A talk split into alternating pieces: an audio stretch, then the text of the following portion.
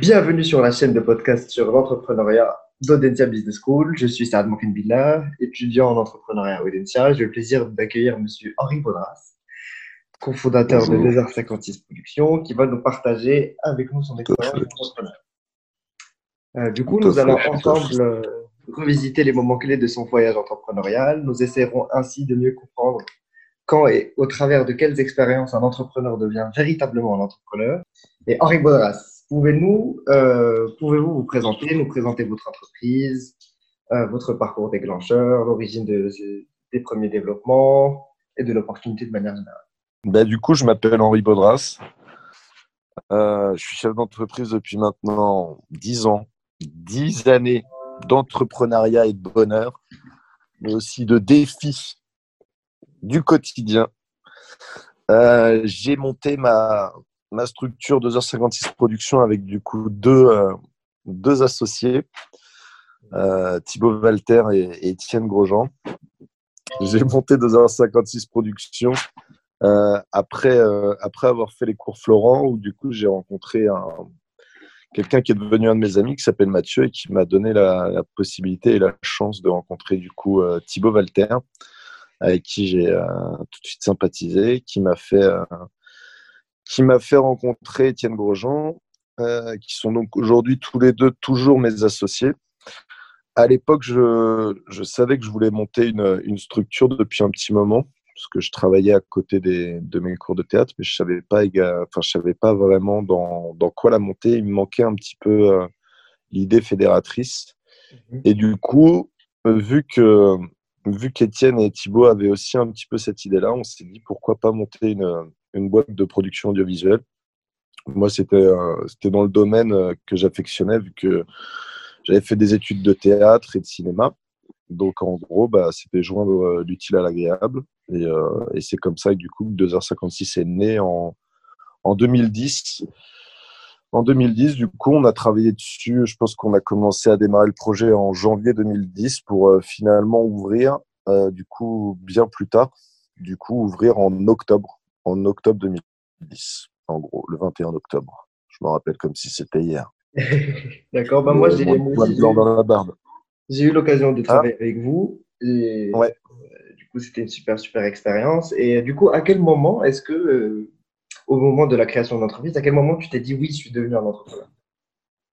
Et comment est-ce que tu bah, un entrepreneur euh, avec tes euh, Je me suis dit, bah, du coup, forcément, quand on, je pense qu'on se sent un entrepreneur parce que du coup, moi, j'étais euh, jeune diplômé des cours Florent.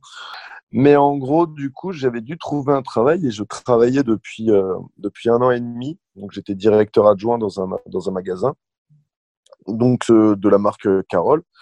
Et euh, bien que j'aimais bien mon travail, j'étais plutôt en train justement de me demander ce que ce que je pourrais faire d'autre et que je ne ferais pas ça toute ma vie et que j'avais envie d'être mon propre patron. Donc ça, c'est le c'est le premier premier sentiment où on, on sent que qu'on a envie de faire autre chose.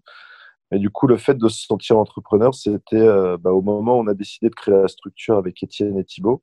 Mmh et bah, du coup, moi, j'ai dû, j'ai dû en gros faire en sorte de, de pouvoir être licencié, parce que je ne pouvais pas démissionner, parce que en, du coup, en étant licencié, ça m'ouvrait le droit aux aides pour la création d'entreprise, mmh du coup, qui était, euh, qui était très importante pour pouvoir, euh, du coup, lancer le business. Je mmh. pense que sans ça, ça aurait été beaucoup plus compliqué.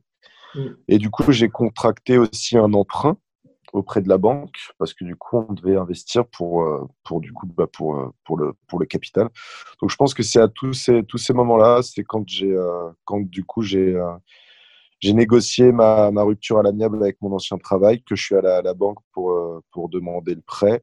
Hmm. Euh, et du coup, j'ai euh, j'ai signé les premiers statuts avec Étienne et Thibault. C'est vraiment à ce moment-là où on se dit, bon, bah, c'est euh, parti en gros. D'accord, du coup, si j'ai bien compris, euh, tu as toujours été un peu entrepreneur dans l'âme, mais c'est vraiment au moment où, où l'idée de. que ouais, au moment où on est vraiment face au. Exactement.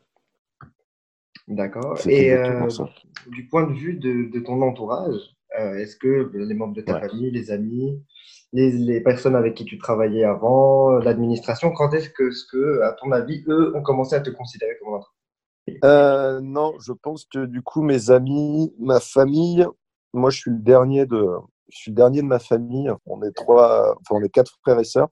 Du coup, j'ai deux frères et une sœur. Ils sont tous plus âgés que moi.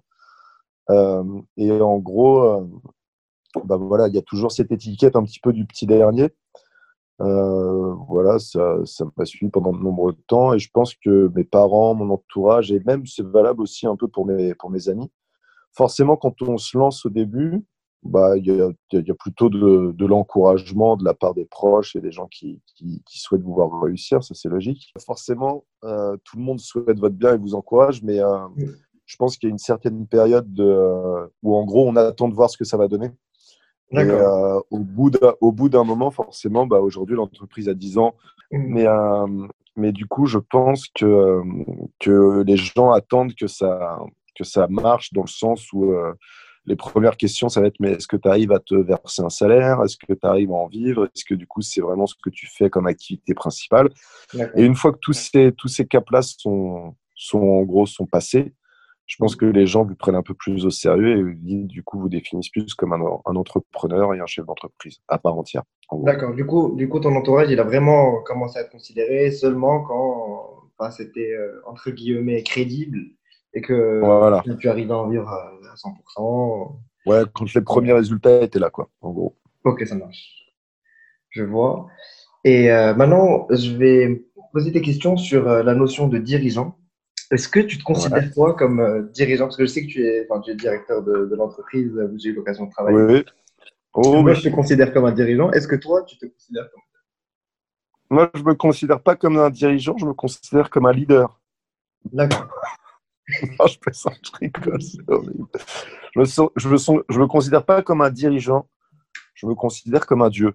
C'est-à-dire que je, voilà, pour moi, c'est diriger, c'est dans mon sang. Depuis que je suis né, je pense que je suis né pour être euh, à la base euh, président de région, président peut-être de conseil d'administration. J'ai échoué là-dedans, je dois le reconnaître. Aujourd'hui, alors on va la refaire. Euh, Est-ce que je me sens dirigeant? Non, je me sens. Du coup, je me sens pas dirigeant. Je pas, euh, je vois pas vraiment les choses comme ça. Mais en gros, non, c'est pas. Je, je me sens pas dirigeant. Je me sens. Enfin, je sais pas. Je, prends du plaisir au quotidien dans mon travail.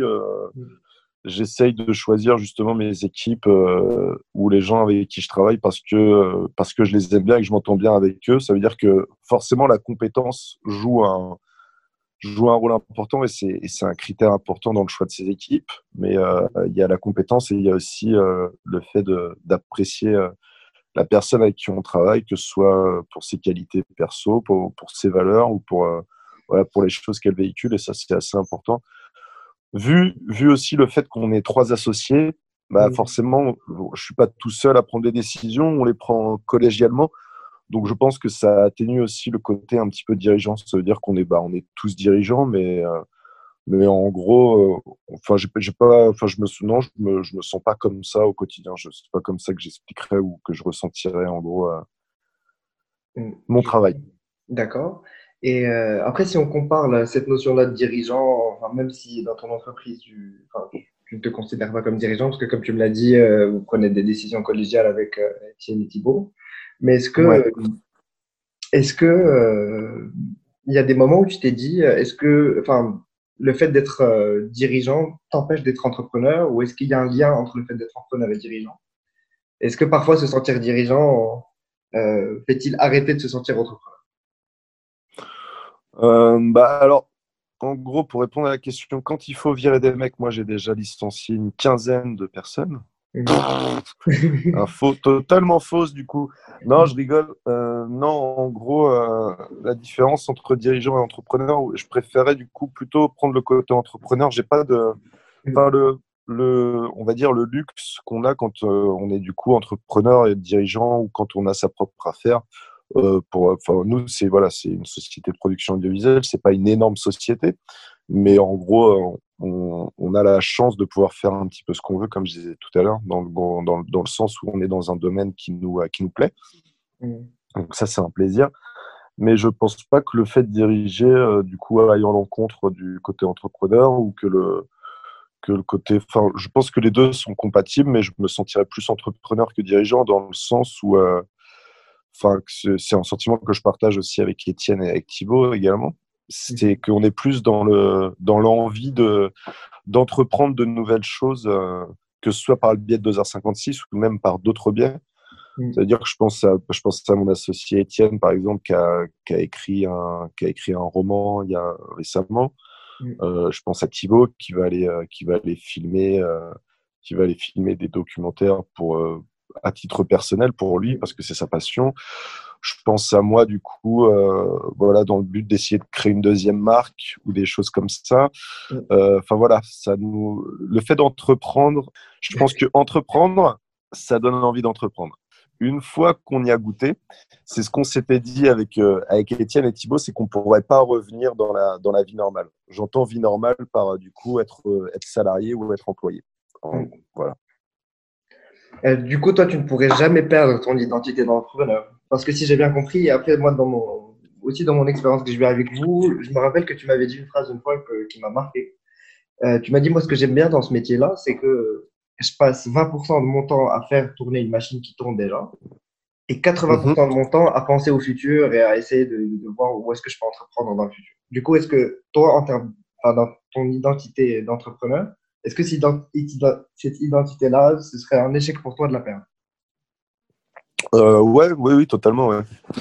En tout cas, ce serait un échec. Après, c'est des choses qui peuvent arriver. Donc, euh, et je pense que l'échec euh, est le premier pas vers la réussite. Allez, Allez, bim, excellent. Je pense que ça pourrait, euh, si ça arrivait, bien sûr que je le vivrais comme un échec, mais en gros, je serais motivé par l'envie du coup de, de redémarrer, en gros. Donc, euh, c'est oui, non, c'est ça, c'est euh, le fait d'entrepreneur, c'est comme tu disais sur la, sur la phrase précédente, c'était une mm. très belle phrase, tourner vers, bah, tourner vers l'avenir et tourner du coup vers, vers le fait d'entreprendre de nouvelles choses. Donc, oui, le fait de perdre ça, ce serait, ce serait considéré comme un, comme un échec. Mais en gros, dans la vie aussi, il faut, il faut accepter le, fait des fois de, si on joue, le fait qu'on puisse perdre. Mais après, c'est ce qu'on fait après, après cet échec-là qui est important, c'est surtout ça. C'est euh, voilà, il y, a des, y a des passages, euh, il y a eu des fois dans l'entreprise où c'était plus dur que d'autres. Il y a eu des périodes qui étaient compliquées. Là, on en vit une euh, actuellement qui est assez compliquée avec la crise de, de la Covid. Mais, euh, mais en gros, c'est ça aussi qui permet en gros de se, enfin voilà, de voir si on a ce sentiment qu'on est, on est prêt à se remobiliser et si c'est ce qu'on a envie de faire et qu'on peut pas faire autre chose, bah justement, on se donne les moyens et on, se donne des armes. Alors, des fois, ça marche, des fois, c'est, ça peut ne pas marcher, mais en gros, on essaye de faire, euh, de faire en sorte que, que ça marche parce que c'est, du coup, c'est, en nous, c'est, c'est notre identité. Franchement, c'est, super. Merci beaucoup pour, euh, pour la réponse à ces questions. Euh, c'était vraiment très instructif et euh, euh, on va pouvoir arrêter l'enregistrement du coup. Merci Henri pour, ces réponses. Merci à toi Stade de m'avoir donné l'opportunité de partager mon expérience d'entrepreneur. Avec, avec grand plaisir. Et merci beaucoup.